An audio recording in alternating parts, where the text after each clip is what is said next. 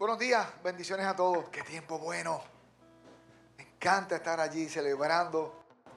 ¿Cuánto les gusta celebrar al Señor? Dios está ministrando en medio de la, de la alabanza y de la oración nuestras expresiones de afecto al Señor. Los que aman al Señor le cantamos y lo celebramos porque Él merece nuestros cánticos, nuestra devoción. Hoy seguimos en la parte final de nuestra serie. Los que no la han visto, pues váyanse a nuestro canal de YouTube para que vean las tres partes. Esta es la tercera de tres y esperamos la final también.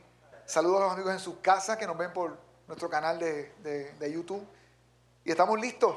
¿Usted está listo también? Tuvo un tiempo tremendo el viernes en la noche. ¿Cuántos estaban aquí el viernes en la noche? En el fin de semana recibí muchos informes eh, de diferentes cosas que pasaron que no me percaté durante, durante ese tiempo delante del Señor. Padre Santo, bendigo a mis hermanos en esta hora y bendigo a los que nos ven también, Señor amado, en este tiempo. Y queremos, Señor, que nuestra fe sea fortalecida Queremos, Padre de la Gloria, que tu Santo Espíritu haya espacio en nuestros corazones para que la palabra, Señor, y la, y la doctrina bíblica sea afirmada, Señor, bajo nuestros pies, para que estemos, Señor, al día y a tiempo de las cosas que quieres hacer en esta temporada en la vida de nosotros. Nos estás preparando, Señor, para el desafío, Señor, que tenemos en, este tiempo tan difícil en que el mundo vive. Una iglesia que se prepara para servirte. No aquí, Señor, allá afuera, en las comunidades nuestras. Llénanos de tu Santo Espíritu, Padre de la Gloria. Que podamos acabar, Señor, esta serie. Señor, y que la iglesia, la iglesia sea edificada sobre este tema. En el nombre de Jesucristo. Amén. Me estamos hablando de los regalos o los dones del Espíritu Santo. Ya hemos hablado de de los primeros cuatro, hoy terminamos con los últimos cinco. Así que acuérdese que la palabra regalo, básicamente te encuentras don en la Biblia. Un don es un regalo que viene de Dios. No es algo que tú compras, no es algo que tú te ganas. Es algo que Él quiso darte para capacitarte, equiparte para las cosas que Él quiere hacer. Primera de Corintios 12, 7 al 11, nuestra base bíblica. A cada uno de nosotros, no algunos, dice a cada uno de nosotros ese es nosotros de los creyentes, los lavados con la sangre de Cristo. A cada uno de nosotros se nos da un don espiritual para que nos ayudemos mutuamente. A uno, el Espíritu, el Espíritu Santo, le da la capacidad de dar consejos sabios. A otro, el mismo Espíritu le da un mensaje de conocimiento especial, ciencia.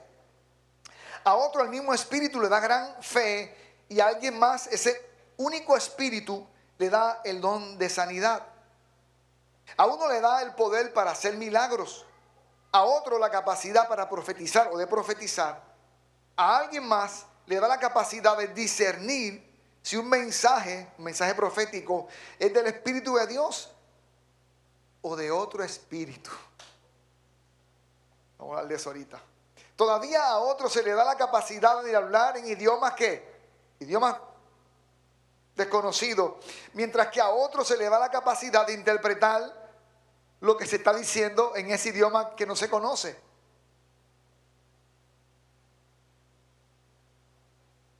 Es el mismo y único Espíritu quien distribuye. ¿Quién lo hace? El Espíritu Santo. Él distribuye esos dones, esos regalos. Solamente Él decide qué don cada uno debe tener. Lo podemos anhelar, y eso se aprendió lo podemos pedir, pero al final del día, ¿quién toma la decisión? Él toma la decisión. Yo quería cosas que no tengo, pero Él me dio lo que necesitaba. Gloria al Señor. Y me encantan los hermanos que Dios los use en sanidad. Encanta. Yo estaba en campañas evangelísticas cuando gente se sana y digo, Señor, pero... Y entonces, Él sabe que nos reparte, Él sabe que nos da. Los, regalos o los dones del Espíritu son herramientas de carácter espiritual, no son talentos. Aunque se dice, esa persona que canta, la hermana Elizabeth, tiene un don para cantar, sí, pero es un don como natural. Viene en su paquete genético. Pero los dones espirituales, tú no los traes.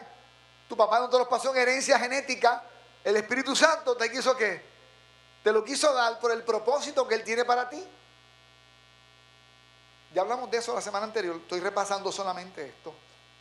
Así que estos dones son para servir de edificación a la iglesia, de beneficio a la iglesia de Jesucristo y sobre todo servir a la salvación de los no creyentes. Hablamos la semana pasada, hablamos del don de qué? Palabra de qué? De sabiduría, atención pastores, atención consejeros, mentores ministros del Señor que trabajan con personas, este don es muy importante. Palabra de ciencia o de conocimiento.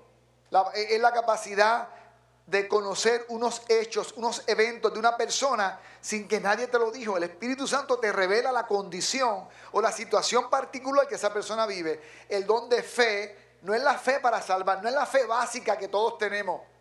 Es una fe sobrenatural. Es la fe de, grande, de la semilla de qué? De mostaza. Que les enseñé una. Bueno, si tú quieres saber cuán grande es una semilla de mostaza, gloria al Señor. Con tu lapicero o con tu bolígrafo, a un punto en la libreta, en un papel, esa es la semilla de mostaza. Ese es ese don. ¿Y los dones de qué? De sanidad. En el original habla de dones de varios. ¿Por, qué varios? Porque hay gente que tiene el don para sanar diferentes enfermedades, otros exclusivamente algunas. Dios sabe por qué. Nuestra limitada fe. Pero hoy vamos a hablar de los próximos cinco. Comenzamos con el, con, la, con el don para operar en milagros. Necesitamos un avivamiento para ver este don en medio de la iglesia. Porque estas operaciones no se limitan a un o a dos sucesos. Es cuando ocurren muchos sucesos dentro de la iglesia. Que Dios empieza a hacer milagros. Literalmente operaciones de poder sobrenatural que alteran el curso normal de la naturaleza. La resurrección de un muerto.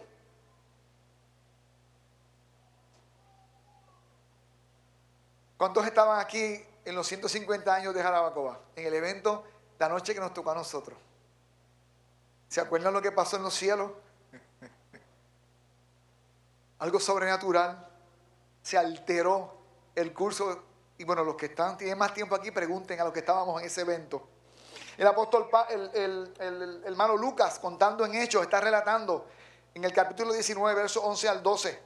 Lucas está contando lo siguiente. Dios le dio a Pablo el poder para realizar milagros excepcionales cuando ponían sobre los enfermos pañuelos o delantales que apenas habían tocado la piel de Pablo. Un pañuelo de Pablo lo agarraban, lo ponían a un enfermo y se sanaba. El paño no sanaba para nada. La unción de sanidad que había sobre el apóstol Pablo sanaba a los enfermos, quedaban sanos de sus enfermedades. Y los espíritus malignos, ¿qué pasaba? Salían de ellos. Ocurrían milagros tremendos. Cuando ocurre un milagro, por ejemplo, pues de sanidad, decimos, pues está operando el don de sanidad. Pero cuando ocurren varias sanidades, podemos decir, el don de milagro se está activando. Y qué bueno cuando esas cosas pasan o alguien recibe liberación. Uno de los milagros más tremendos es cuando alguien recibe liberación. Es que lo disfruto tanto por, por el cambio de la persona, la transformación de la persona. Un día estoy en una reunión en Puerto Rico con los líderes. De momento me suben una señora amarrada, pero amarrada literalmente. Y la trajeron la familia, hermano. Y después suéltenla allí, pónganla allí, vamos a orar. Dios hizo una cosa tremenda en esa mujer. Todavía hoy día sirve al Señor. Todavía hoy día, hace, hace más de, uff, hace muchos años. Me encanta cuando se dan esos milagros que la gente recibe un beneficio. Los dones son para beneficiar a quién? A la iglesia y a la gente que no conoce a Cristo. ¿Y por qué no están operando? Jesús dijo que para estos tiempos hallará el Hijo del Hombre fe en la tierra.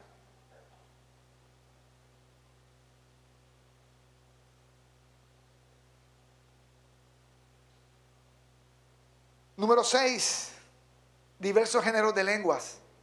Ay, ese don que es tan controversial. ¿Cuánto usted escuchó esos dones antes de ser cristiano? Dice, pero eso es muy controversial.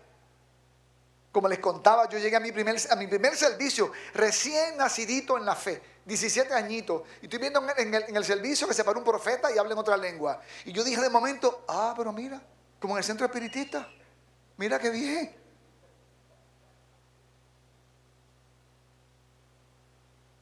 Y sabes, hermano, se paró un prof, otro e interpretó, que vamos a hablar también de eso, lo que decía era un mensaje profético en otras lenguas. Ay, pero ¿de dónde sacan eso? De la palabra. ¿Quién lo prometió? El Señor lo prometió. La diversidad de géneros de lengua. Hablar sobrenaturalmente un idioma jamás que jamás aprendido, ya sea angelical, ya sea terrenal. Puede ser alabanza u oraciones a Dios en un mensaje a la iglesia. A veces el mensaje en lenguas es un asunto entre Dios y tú, pero otras veces es una palabra profética.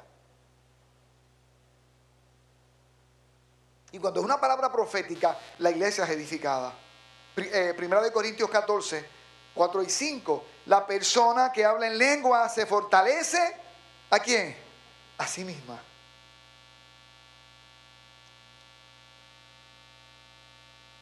Pero el que dice una palabra de profecía fortalece a toda la iglesia. El apóstol Pablo está haciendo una comparación entre estos que en estos dos que en estos dos dones. Hace una comparación el don de lenguas y el de la profecía. El efecto de la profecía es para bendecir a otra persona, a la iglesia, a una familia. Pero las palabras en lengua es un asunto entre quién? Entre Dios y tú. Ay, ¿de verdad que puede pasar eso? Y lo bueno que es.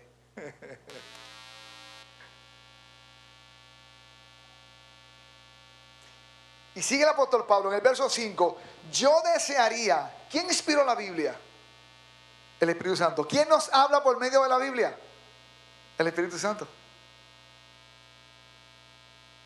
De Génesis hasta Apocalipsis. Como decía un pastor amigo mío en Puerto Rico, yo creo que la Biblia fue inspirada no solamente de Génesis y Apocalipsis, hasta la carpeta también que dice Santa Biblia. Yo desearía, dice el Espíritu Santo, que todos pudieran hablar en lenguas. Que algunos, que todos. Pero más aún, me gustaría que todos pudieran profetizar. Pues la profecía es superior que hablar en lenguas. Porque la profecía bendice a otros o a muchos. La manifestación de las lenguas es un asunto entre quién? Entre Dios y tú. Y yo sé, hermano, que hay mucha gente por ahí haciendo escándalo. Vamos a hablar de eso. Porque hay gente que bota el agua sucia juntamente con el bebé. Pero no, no, no, no, no. El bebé se queda. Botamos el agua sucia. Que tenga oídos para oír, que escuche. Y sigue diciendo, entonces, ahora vamos otra vez a Lucas, eh, sobre los dones dentro de la iglesia. Hechos 19, 1 al 6, está relatando Lucas y dice, mientras Apolos estaba en donde? Corinto, Pablo eh, recorrió las regiones del interior y llegó a dónde?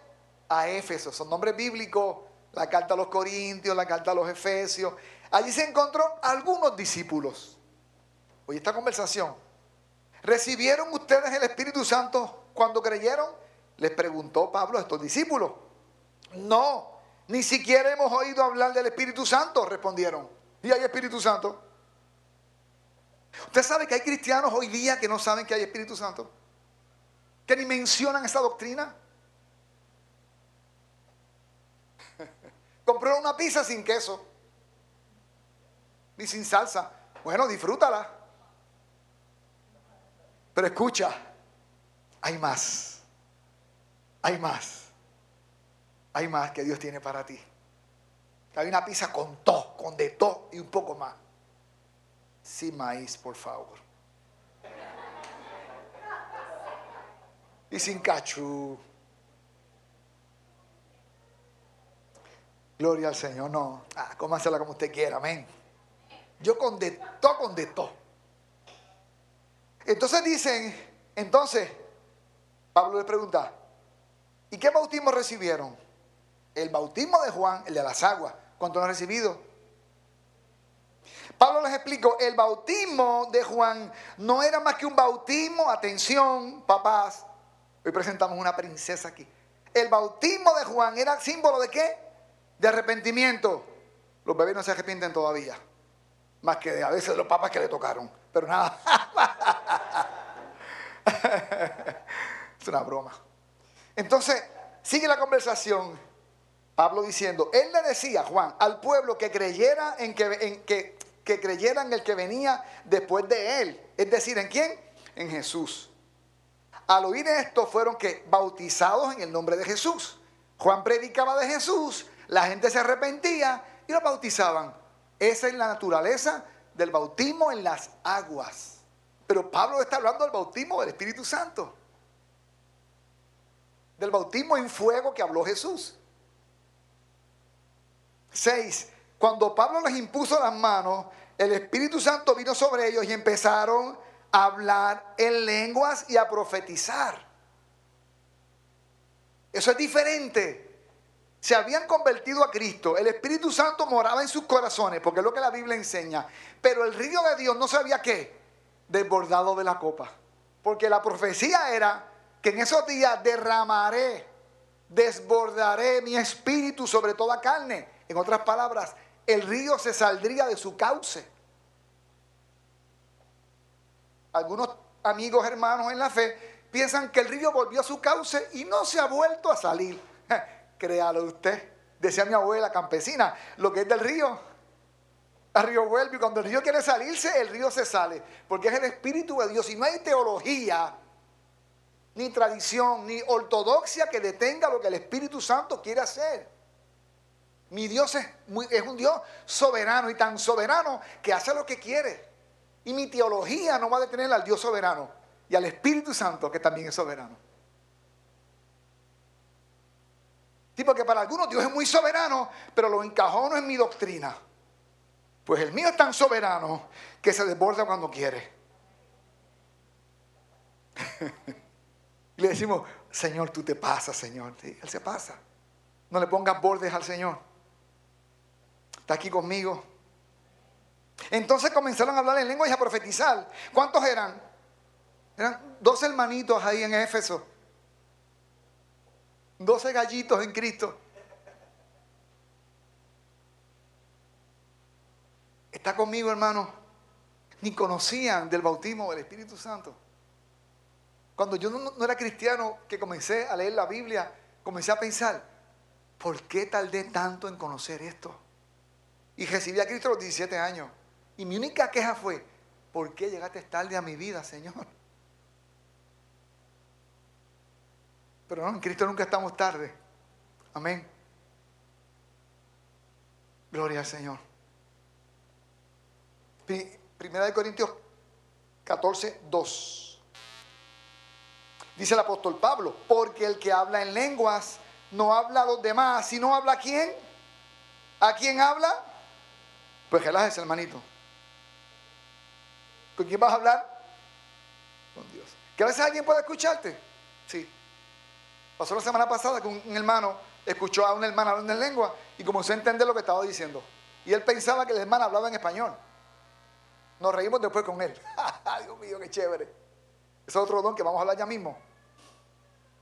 Dice Pablo, en realidad nadie lo entiende lo que dice.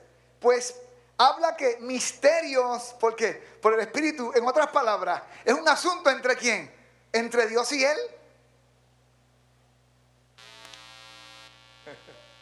Ay, pero que son como guirigaya. Mire, cuando yo tenía a mi bebé en mis brazos, que me hacía todos esos disparates, yo como papá lo entendía todo, todo.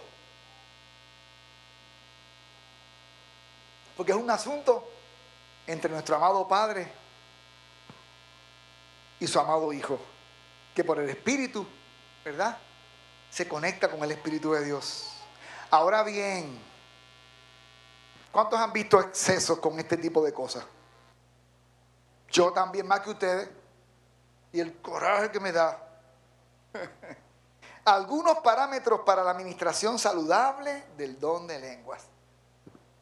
Mire, hermano, todo lo que tiene que hacer con la boca, Dios nos pone muchos parámetros. Ahí sí. Mire que la, que la boca, que la lengua nuestra es tan peligrosa que Él le puso hierros y puertas. Y se sale siempre. Y hay gente chismeando y hablando al vecino. Y hay mamás gritándole a los hijos. Y hombres alzando la voz como locos en la casa. Siempre se sale. Hay que rendir nuestros labios al Señor. Aquí hay reglas. El apóstol Pablo las pone. No más de dos o tres deberían hablar en lenguas. Ops. ¿Sí? Porque eso es en la, en la que? En la reunión. Deben hablar uno a la vez y alguien que interprete, como el hermanito de la semana pasada, lo que ellos digan. Pero si no hay quien, nadie que presente, ni si no hay nadie presente que pueda interpretar, ¿qué deben hacer? Deben guardar silencio en la reunión de la iglesia. ¿Está conmigo aquí? Que se le zafa un día, a veces se zafa, me ha pasado. No se emociona y como que. Pero entonces, ¿qué dice el Señor? No hay intérprete. Tranquilo, Bobby, tranquilo. Cuando no puedas más, te tiras de rodillas allí y hablas con el Señor ahí, te sueltas ahí la trenza. Silencio en la reunión de la iglesia y hablar en lenguas a Dios en forma como privada. O sea que no es un show que vas a dar.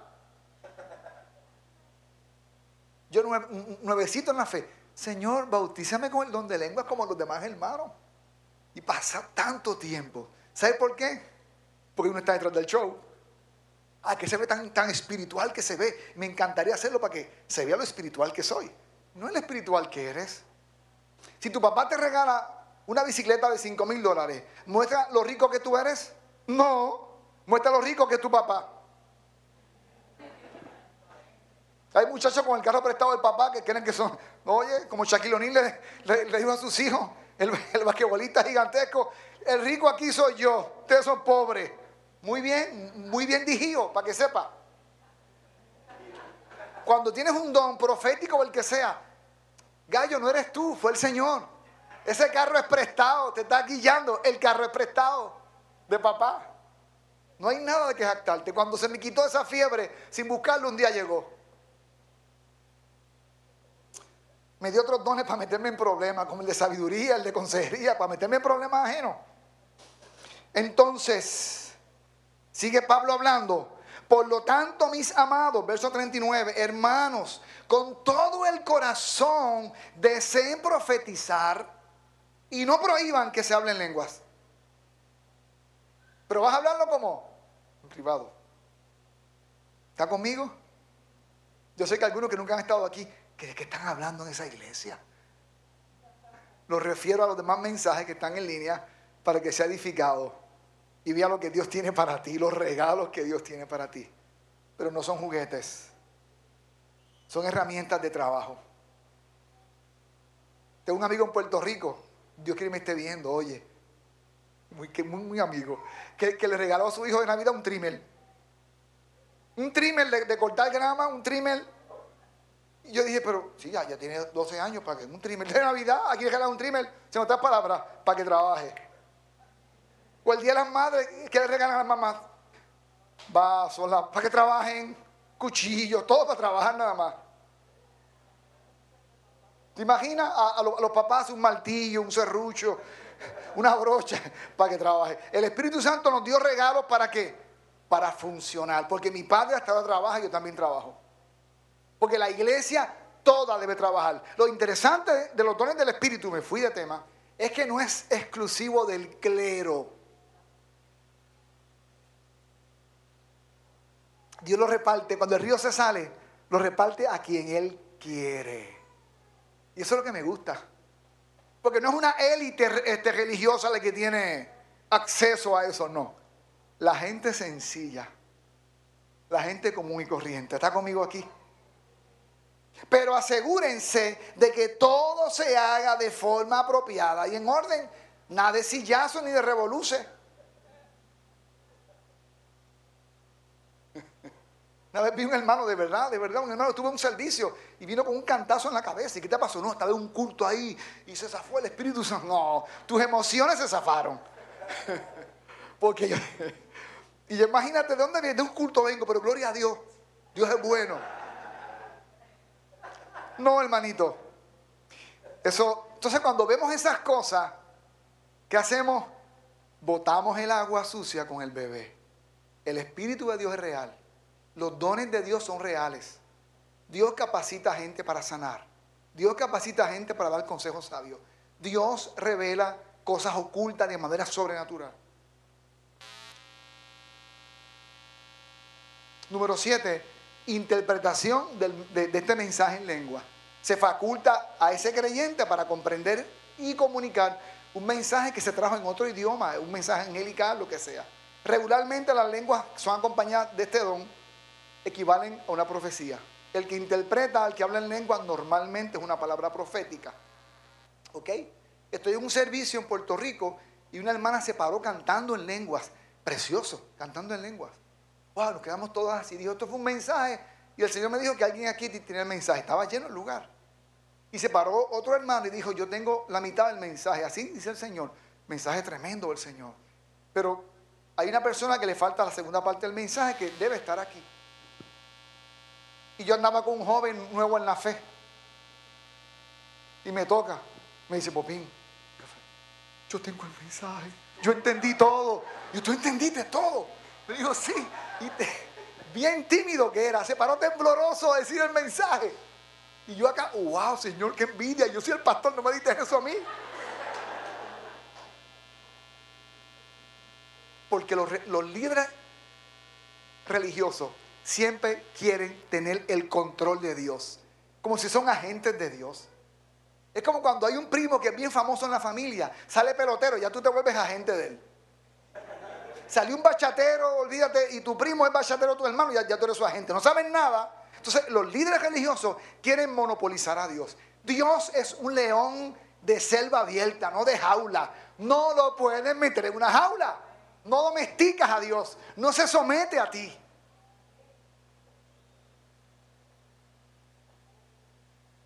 Pastores ancianos, entendamos eso. Sigo con el mensaje porque si no nos vamos aquí. Número 8, la profecía. El don que Pablo dijo, anhelen profetizar, anhelen profetizar. Vamos a hablar de la profecía. Vamos a hablar. Es la expresión inspirada. No es un trance. ¿Sabe lo que es un trance? Cuando yo iba religiosamente al centro espiritista, se llamaba Doña Cola, la espiritista donde íbamos, ella caía en un trance. Eh, eh, adivinaba en el trance, pero era un trance demoníaco. Perdía la conciencia. Escuchen, el Espíritu Santo nunca, nunca, nunca le quita la conciencia a nadie, porque eso no es moral.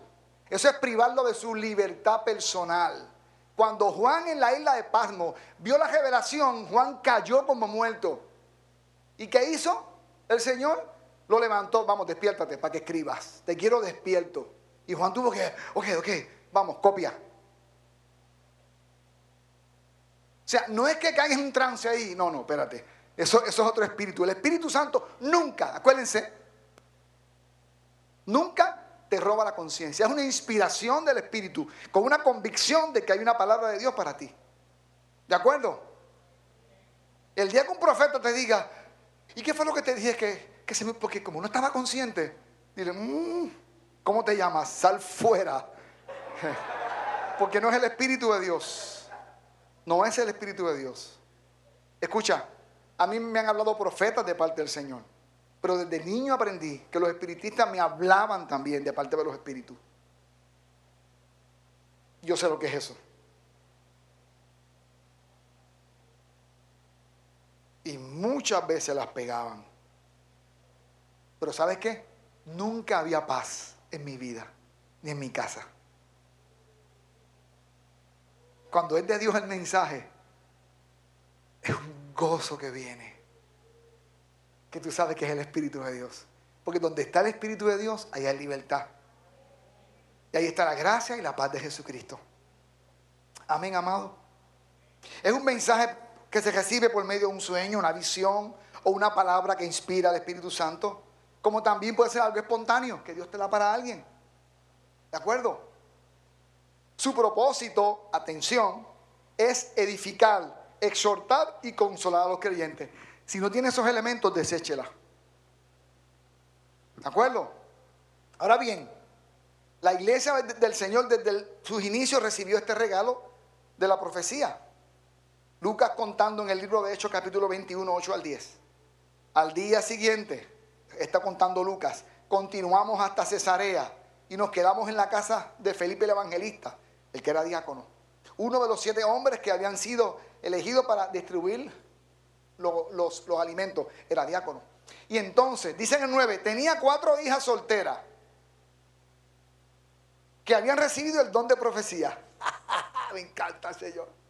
Me encanta, número uno, porque todavía en ese tiempo se pensaba que estas cosas eran para los hombres. Y todavía algunos también. Cuatro mujeres profetas en la casa de este hombre, que tenían estas doncellas el don profético. Porque la profecía decía, derramaré mi espíritu sobre sus hijas y sobre sus hijos, sobre sus siervos y sus, sus siervas, y profetizarán. Tendrán visiones. Se salió el río. Ya los religiosos no pueden decir si son hombres o mujeres los que predican o profetizan. Ah, a la mujer con el simbólico velo, que es la autoridad de sus padres. Por eso menciona a los papás primero, a Felipe o su esposo. Amén. Pero eso sería otro tema. Requisito para que la mujer ministre, estar bajo autoridad. Modestia, en todo el sentido de la palabra. Hasta en su ropa, modestia hasta en su ropa. Ay, me fui de tema. Y no es que he visto lo fashion, es que no sea seductora.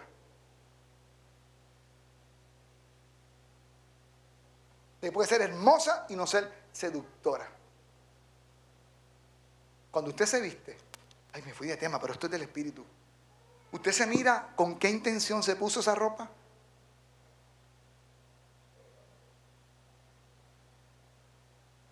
Cierro el paréntesis. Vistase hermosa y vistase moderna. Hay alguna evangélica que no se ve muy linda porque, oh, hermana, arréglese. Véase bonita. Hemos tenido casos de hombres que han dejado sus esposas después que se convirtieron porque ahora parecían mayores que ellos. Pues claro, imagínate, qué problema. Veas hermosa, pero hermana, cuidado, cuidado a la motivación del corazón, la mira el Espíritu Santo. Cuidado con la moda. Ten cuidado con el tema de verme sexy, porque sexy lo que quiere decir es sexualmente atractiva. Y usted no se viste para ser sexualmente atractiva, más que para el día que se case para su marido. Ahí mire, parate para allá. Con su marido.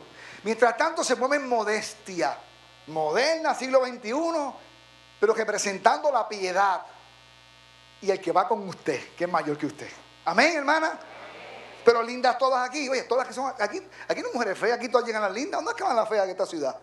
Todas las hermanas aquí son hermanas preciosas. Amén. ¿Verdad que sí, hermano? Gloria a Dios. Para que no se enojen. Ok. Entonces, que me fui de tema, volvamos a la profecía. También dice que varios días después, en Cesarea, llegó de Judea un hombre llamado, ¿cómo? Agabo, un buen nombre para un hijo. Que, Agabo, que también tenía el don de profecía. No solamente las cuatro hijas de, de Felipe, sino también Agabo. No es Agabe, es Agabo. Haga ver lo que le echamos a, eso. Es.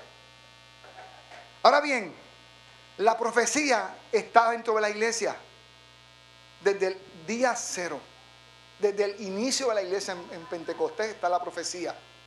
Acuérdese lo que dijimos en la vigilia aquí el viernes. La historia de la iglesia primitiva no es la historia de la iglesia primitiva. La historia de la iglesia primitiva es mi historia. Amén algunos parámetros para la administración saludable de la profecía.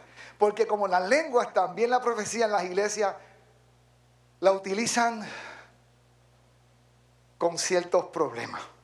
Y para que no ocurra eso entre nosotros, vamos a ver lo que la Biblia dice. Primera de Tesalonicenses 5, 19 al 21. ¿Ya se fue el tiempo? ¿Usted que lo está malo?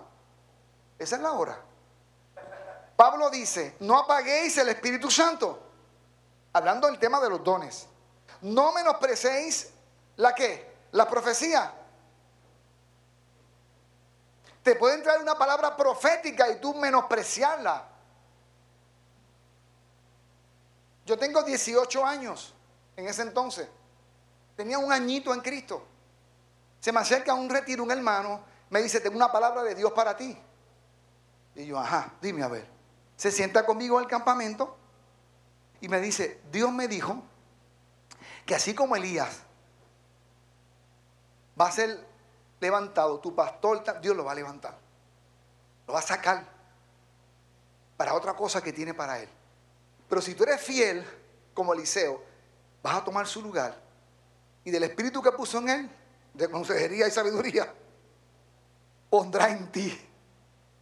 Y yo dije en mi mente, claro. Ustedes conocen al pastor Rey. Yo recién convertido, llenar los zapatos de mi pastor, eso era, impensable. Aparte de que el pastorado a mí nunca me interesó. Y hablar en una plataforma no era ni fuerte, porque yo me trancaba muy fuerte antes. Yo gallaba cada 30 segundos. Yo me declaré a Anabel en varias semanas porque... Así que él me está profetizando tranquilo, sin gritar, sin empujarme. Me está dando una palabra profética y yo estoy menospreciando la palabra profética. Dije, este hermano no sabe lo que está diciendo. Aparte que cuando yo le diga a los demás líderes de la iglesia que llevan tiempo ya en el Señor, que a este recién llegado va a tomar el lugar de rey, me van a hacer como a José, me tiran una cisterna. Llegó el tiempo de reírse, cinco años después. Ya yo era pastor asociado. Pero siempre pensé que estaba ahí porque nadie quiso ayudarlo. y yo quería la calle, lo mío era la calle, predicando en las calles, predicando en las cárceles, predicando donde quiera. Trajeron una pareja con mucha experiencia pastoral. Y sabes qué, hermano, no funcionó. Así que con 24 años, Rey me llamó y los miembros de la, de la junta de nuestro ministerio me dijeron, tú eres el hombre. Y ahí me acordé de la palabra que yo menosprecié. Soltero con 24 años, bien inexperto. Comencé a pastorear solo en una iglesia en Puerto Rico. Dios habló, pues el hermanito habló de Dios de parte del Señor. Lo que era imposible en aquel entonces, Dios qué hizo? Dios lo cumplió. Pero dice, hay que examinar lo que todo se examina todo. No cualquier palabra profética, quien te la traiga. La escribes y ¿qué haces? Y la juzgas. Examinarlo todo cuidadosamente y vas a tener que lo bueno. Estoy en otro retiro, se me acerca un hermanito, pero un hermanito alocado, alocado, alocado. Estaba en una silla de ruedas. Pero era tan alocado que después me enteré que de la iglesia lo votaron, de la iglesia donde él iba. Imagínense lo loco que eres, hermano. Entonces viene y se me acerca, yo era novio de Anabel en ese tiempo, se me acerca y me dice, mira, venga acá, hermano, venga acá. Esa hermana yo se la he dado, dice el Señor. Ella es muy sabia, usted tiene que oír a, Anabel. Y se fue yo por dentro, que, oír a Anabel, que me escuche ya a mí. Voy donde mi pastor en ese retiro, le digo, rey, mira el loco este que va por él lo que me dijo. Y que una palabra de Dios. ¿Y cuál fue la palabra? y que, en Anabel puso sabiduría que yo tenía que oír a Anabel. Yo soy el varón aquí. Y yo guiéndome todavía y Rey se quedó serio. Me dijo, varón, eso es palabra de Dios. Tienes que aprender a oír a Anabel. Un pastor de Venezuela me dijo, hasta que no aprendas a escuchar a tu esposa, no me vas a escuchar a mí, te dice el Señor. Un pastor de Guatemala me dijo, hasta que no aprendas a escuchar a tu esposa, no me vas a escuchar a mí. Y ahí me rendí. Y qué bien me va. Examina la palabra. Examina la palabra que Dios te da. Ora, si no es de Dios, no sientes paz, la pones al lado, la escribes y la guardaste. Pero ¿y si Dios hablándote? Amén. Hay tres cosas que apagan al Espíritu Santo en medio de la iglesia, hermano. Lo apagan, lo apagan. Cuando se evita la, manifestación. O cuando entran en desorden. Y entraste a esa iglesia y todo un, desorden de momento. Y si el Espíritu Santo no tumba a la gente, lo tumbamos nosotros. lo ayudamos. O cuando se manipula a la gente con la palabra profética. Cuando se manipula a la gente. Una hermana llegó al frente de mi casa, me dijo, tengo una palabra de Dios para ti. Dios me habló. Y sí, ¿cuál fue la palabra? Que usted será mi esposo. No van a ver. Ella lo hizo después, pero no van a ver. Pero yo hubiera querido que fuera a ver para decirle, sí, sí, nos casamos ahora mismo. Vamos, vamos al juzgado a casarnos. Así me dijo la hermanita frente a mi casa, que yo le hablo que, yo iba a ser su esposo, y Dios mío, yo era pastor soltero, que es un problema tremendo.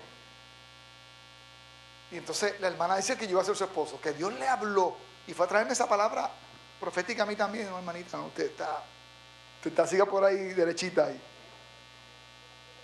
¿Ok? No era Dios. Cuidado cuando se pretende manipular la profecía del púlpito. Dios me está hablando que hay un hermano aquí que me va a dar 10 mil dólares para hacer yo no sé qué. Manipulación. No es, el diablo, no, es Dios, es tu carne. Estás manipulando a la gente con la palabra profética. Y Dios te va a enfrentar cuando esas cosas se hacen.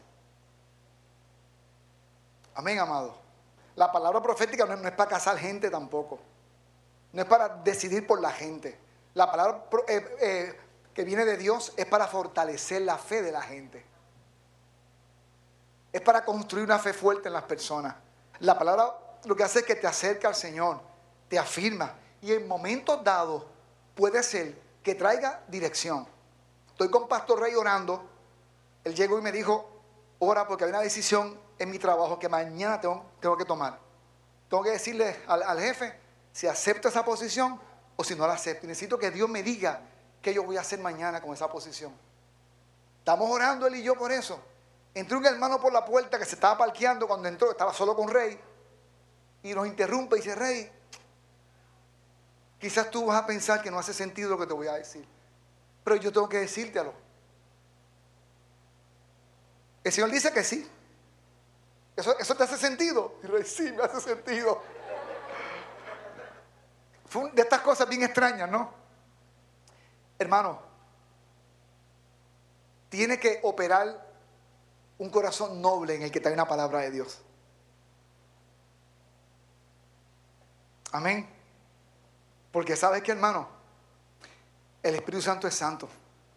Y el temor de Dios tiene que guardar nuestros corazones a la hora de, de utilizar los dones del Espíritu. Amén.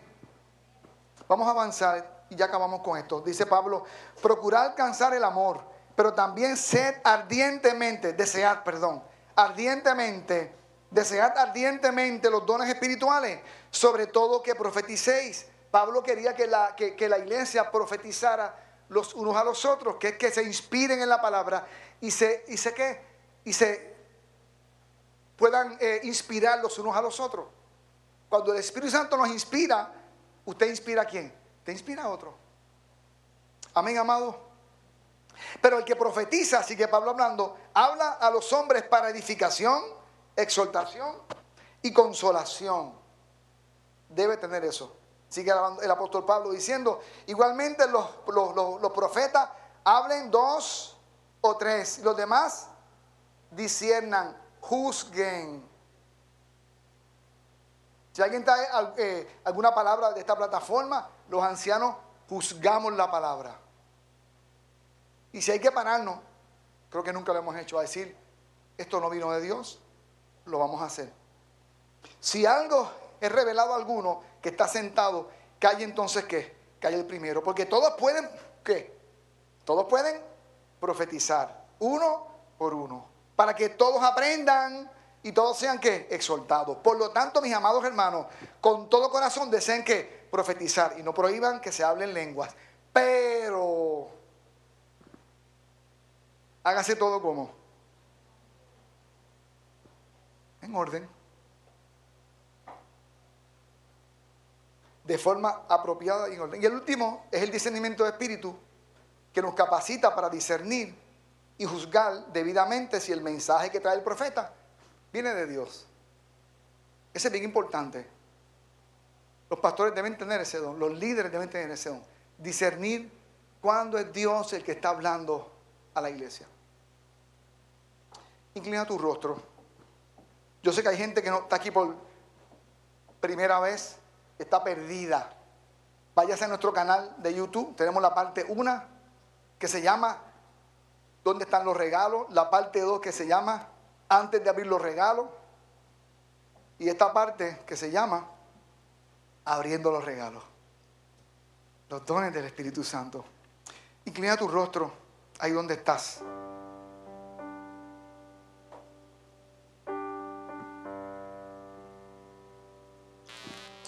Uno de los requisitos para que el Espíritu Santo nos llene es vaciarnos nosotros. Vaciarnos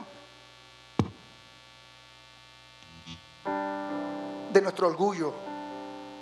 No hay pecado más terrible delante de Dios que el orgullo. Wow, todavía sigue siendo un pecado que yo tengo que mantener a la raya. El orgullo nos llena de nosotros mismos. Y cuando usted se llena de usted mismo, usted se vuelve alguien tóxico. Que todo el mundo se da cuenta menos usted. El orgullo lastima a la gente. El orgullo lastima las relaciones. Y contrista al Espíritu Santo. ¿Usted quiere ser lleno del Espíritu Santo? Renuncie. Renuncie a usted mismo. Jesús lo dijo, que me quiera seguir, que se niegue a sí mismo, que se ponga en último lugar, que se baje, que sea humilde. La Biblia dice que Dios va a levantar al humilde, mas el que es altivo lo va a qué? Lo va a quebrantar. Como Pastor Fran dice, o te doblas o te partes. Dice la palabra que es mejor caer sobre la piedra a que la piedra caiga sobre nosotros. ¿Quieres ser lleno del Espíritu Santo? Después de tú recibir a Cristo, necesitas entonces vaciarte. Vaciarte de tus intereses, de, de ti, de tus planes, de tus metas. No. Vacíate de todo pecado. Vacíate de todo pecado. De aquello que tú sabes que te aleja de Dios. Dios no llena lo que está lleno. Dios, Dios, Dios llena al que se vació. Usted se vacía, Dios lo llena manda su espíritu y lo llena de su espíritu. Y ahí el Espíritu Santo lo transforma. Y después el Espíritu Santo se derrama en usted y usted toca a otras personas. Pero cuando estamos llenos de nuestras metas, nuestros proyectos, nuestra, nuestra vida tan fantástica que tenemos, no fluye el Espíritu Santo ahí. Pero cuando tú te vacías, que Él te llena y se desborda sobre ti, entonces todo lo que tú tienes, mucho o poco, cobra sentido entonces tu casa, tu carrera, tus metas, entonces todo cobra sentido. Mientras tanto, ya te das cuenta que nada cobra sentido. Vives una vida cristiana aburrida. Si quieres algo así, ponte en tus pies. Ya estamos terminando.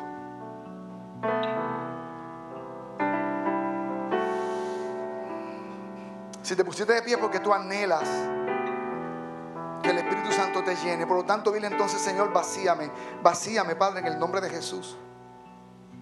Vacíame y lléname de ti.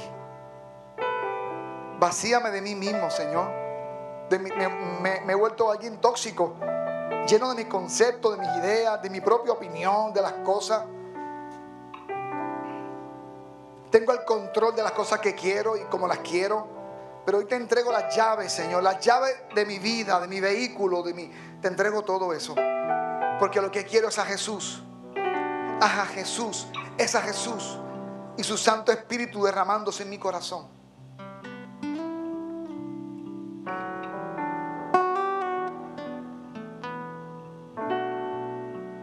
Te entrego hasta mis pecados, Señor. Los que están allí delante de ti que donde hay pecado tu Espíritu Santo no puede entrar. Y si entró se contrista. Ven y llénanos, Señor, en el nombre de Jesús. Ven y llénanos, llénanos, Señor, en el nombre de Jesús. Ven y llénanos en esta hora. Oh Padre, en el nombre de Jesús. Quédate ahí mientras cantamos esta alabanza al Señor. Quédate ahí, te sientes.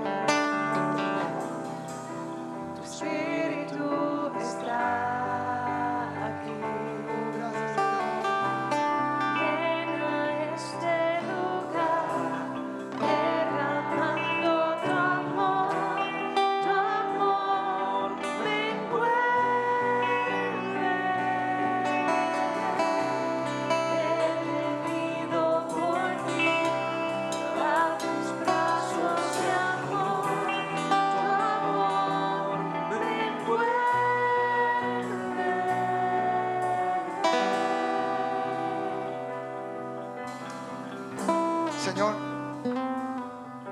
que tu amor, que tu amor, Señor, sea lo primero que tú derramas en nuestros corazones. Danos los dones que tú gustes y quieras.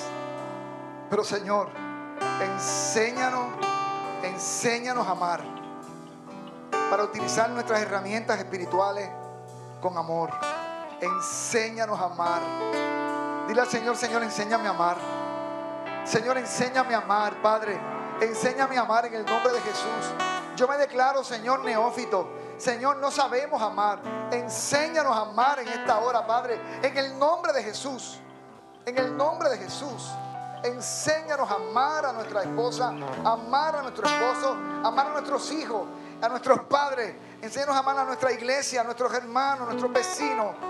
Enséñanos a amar a la gente que está cerca de nosotros, Padre. Enséñanos a amar, Padre, en el nombre de Jesús. Porque si aprendemos a amar, Señor, vamos a ser efectivos utilizando los dones del Espíritu. Y todo lo que tú nos des, Señor.